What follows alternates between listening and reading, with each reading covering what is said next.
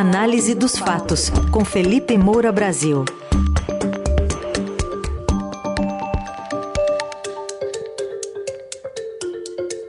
Hoje, um pouquinho mais tarde, como a gente anunciou, mas de olho na transição de governo, especialmente no discurso de ontem do presidente eleito Lula, questionando a responsabilidade fiscal. Oi, Felipe, bom dia. Salve, salve, Raizen, Carol, equipe da Eldorado FM, melhores ouvintes. Sempre um prazer falar com vocês. Sextou. Bom dia, Felipe. Vamos falar um pouquinho sobre o discurso de Lula ontem, questionando a responsabilidade fiscal. Ele fez um discurso com críticas a essa estabilidade fiscal, defender que é preciso colocar a questão social na frente de temas que interessam, segundo ele, apenas ao mercado financeiro. O petista também questionou por que ter meta de inflação e não ter meta para o crescimento do PIB. Ora, por que, que as pessoas são levadas a sofrerem por conta de garantir a tal da estabilidade fiscal nesse país? Por que, que toda hora as pessoas falam é preciso, é preciso, sabe, cortar gasto? É preciso fazer superávit? É preciso fazer teto de gasto? Por que, que as mesmas pessoas que discutem com seriedade o teto de gasto não discutem a questão social desse país? Por que, que o povo pobre não está na planilha da discussão da macroeconomia? Por que, que a gente tem meta de inflação e não tem meta de crescimento? Por que, que a gente não estabelece um novo paradigma de funcionamento? Bom, Alckmin e a senadora Simone Tebet também procuraram jogar água na fervura. A presidente do PT também tuitou e o tweet dela foi o seguinte: estão dizendo que o mercado reagiu mal ao discurso de Lula porque enfatizou investimentos na área social em detrimento do equilíbrio fiscal. Não foi o que ele disse. Mas onde estavam quando Bolsonaro fez a gastança pré-campanha eleitoral? Comparem a gestão Lula com o desastre de Bolsonaro. Joga a pergunta para você, Felipe. Pois é, Carol, a Glaze tenta limpar a sujeira que o Lula fez com essa declaração, com toda a repercussão negativa que teve no mercado e na própria parte mais liberal aí dessa frente ampla, é, com a sujeira do Jair Bolsonaro, que é exatamente o que Jair Bolsonaro fazia e vai continuar a fazer em relação ao PT, que é um se limpando na sujeira do outro. É o Lula mesmo, ele deu uma outra declaração depois saindo ali desse evento, dizendo ah, o mercado está muito sensível é, e não fez isso com o Bolsonaro e tal, também repetiu essa tática, essa estratégia. E houve momentos de tensão é, do mercado com Bolsonaro, quando houve aprovação de PECs ali, que também é, mostravam uma irresponsabilidade fiscal.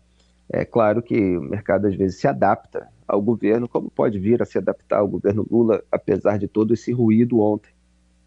Houve essa queda da, da Bolsa, né? o, o Ibovespa caiu 4%, é, o índice de referência aí da Bolsa de Valores brasileira, é, e enquanto você estava tendo um crescimento lá fora, né? Então isso se deve a um fator interno que foi justamente o discurso do Lula, que ainda fez o dólar comercial disparar 4,08%, fechou cotado a quase R$ 5,40, né? 5,3960. É, então, assim, em primeiro lugar, eu preciso dizer que é mentira que as pessoas sofrem em razão de responsabilidade fiscal. Elas sofrem em razão de irresponsabilidade. A responsabilidade fiscal ajuda os pobres, porque gera menos incerteza, juros menores, o que rende mais investimento, mais crescimento econômico e, portanto, mais recursos para beneficiar a população de baixa renda. A irresponsabilidade fiscal eleva o dólar, como a gente viu ontem, e se continuar assim, eleva a inflação, os juros, gerando maior custo de vida, baixo crescimento, desemprego, é, de modo que é, não se tem responsabilidade social sustentável dessa maneira. Dizer, para haver a responsabilidade social, é preciso ter a responsabilidade fiscal. É isso que defendem Armínio Fraga, Helena Landau, é, o Pércio Arida, Pércio Arida que está nesse núcleo econômico da equipe de transição e que é mais ligado ao Geraldo Alckmin, é a parte mais liberal. Então, no Brasil é até curioso, porque você tem é, liberais que se associam ao populista com retórica de direita, que foi o Jair Bolsonaro, e aí depois ou se frustram ou se tornam subservientes a ele, de modo a se curvar a todos os seus interesses políticos e que não é, correspondem com atos é, de quem quer conter os gastos públicos, etc. Porque Bolsonaro tinha lá e tem até hoje uma mentalidade mais estatista, mais corporativista. É, o Paulo Guedes passou esse verniz e depois se associou politicamente em busca é, da reeleição. Ou agora, é, principalmente no segundo turno, eles se associam ao Lula para tirar o Jair Bolsonaro, ficam com uma expectativa é que eu considero bem falseada de que o Lula voltasse a ser o Lula 1 de 2003, é pragmático, ciente é, dessas questões que eu estou é, colocando. É, Para mim, esse Lula nunca existiu. Esse Lula é, ele precisou é, se adaptar ao contexto do momento para chegar ao poder pela primeira vez. É, e o, aquele contexto era completamente diferente do atual cenário econômico, tanto nacional quanto internacional. Então, naquele momento, você tinha um boom das commodities, você tinha um ciclo favorável é, que gerava uma arrecadação imensa para o Brasil. Você tinha muito mais dinheiro para gastar, a hiperinflação tinha sido debelada, é, inclusive pelo Plano Real que o Lula combateu, assim como Jair Bolsonaro. É, então ele estava numa situação muito melhor do que hoje, que você tem um, um, orçamento arrombado, já em mais de 60 bilhões de reais, e uma série de problemas que você precisa resolver é, com receita, com corte de gastos, inclusive e gastos é, que não deveriam existir, e, e estabelecendo um planejamento é, que inclua todo um trabalho duro que não está sendo ventilado pelo lulismo até agora. Quer dizer, a reforma tributária, a reforma administrativa, é o fim é, de Bolsa Empresário, uma série de questões que precisam ser tratadas em vez de só discurso de campanha como se ainda estivesse no palanque. Foi isso que o Lula fez ontem. Ele fez um discurso populista. O que é o populismo? O populismo é uma estratégia discursiva que cria uma fronteira que divide a sociedade em dois campos antagônicos, entre excluídos e as elites, ou sistema, ou establishment.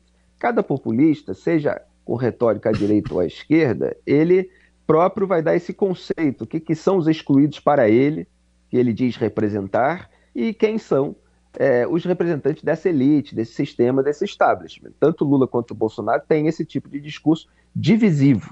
O Lula fez carreira jogando pobres contra, ri contra ricos. Segurou um pouco isso, com essa narrativa da frente ampla, para se eleger, mas a natureza dele aparece, inevitavelmente. Então, esses discursos que ele está acostumado a repetir há mais de 30 anos, ele foi lá e repetiu. É, e até falou do corte de farmácia popular para garantir o equilíbrio fiscal. Ora, o problema não é o equilíbrio fiscal. O problema é existir orçamento secreto com projeção de 19,3 bilhões de reais é, e todos um, um, os gastos é, que poderiam é, ser devidamente cortados, porque muitas vezes são de mamata de político. Então é isso que precisa ser colocado. É, é, e o, o Lula faz ali uma falsa dicotomia.